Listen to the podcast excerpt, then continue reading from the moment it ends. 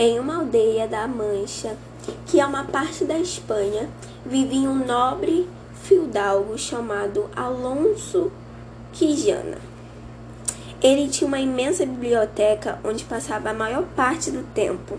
Ele era um amante de livros. Mas não eram livros comuns, não eram, li eram livros de cavalarias, recheados de aventuras de capa e espada. Era um homem justo e de bom coração, mas era capaz de confundir um jardineiro com um mocho devorador de plantas. Ele era tão sonhador e gostava tanto de histórias de cavalarias que um dia botou na cabeça que seria um cavaleiro de verdade. Foi ver o cavalo que tinha na cocheira daqueles bem magros e viu nele um puro sangue. Além do cavalo, ele precisava de uma amada. Pensou em uma camponesa conhecida sua, por quem tinha admiração, chamada Aldonza, mas resolveu chamá-la de Dulcineia. Ele já tinha um cavalo, uma amada e uma armadura. Então, ele estava pronto para ser um cavaleiro.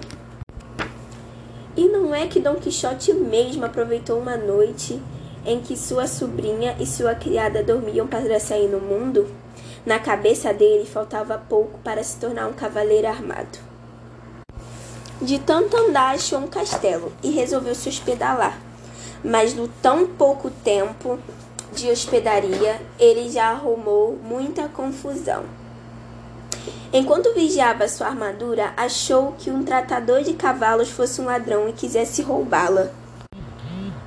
Para acabar com a confusão, o dono da hospedaria entrou na brincadeira e acabou se tornando padrinho do Dom Quixote, para que ele fosse logo embora.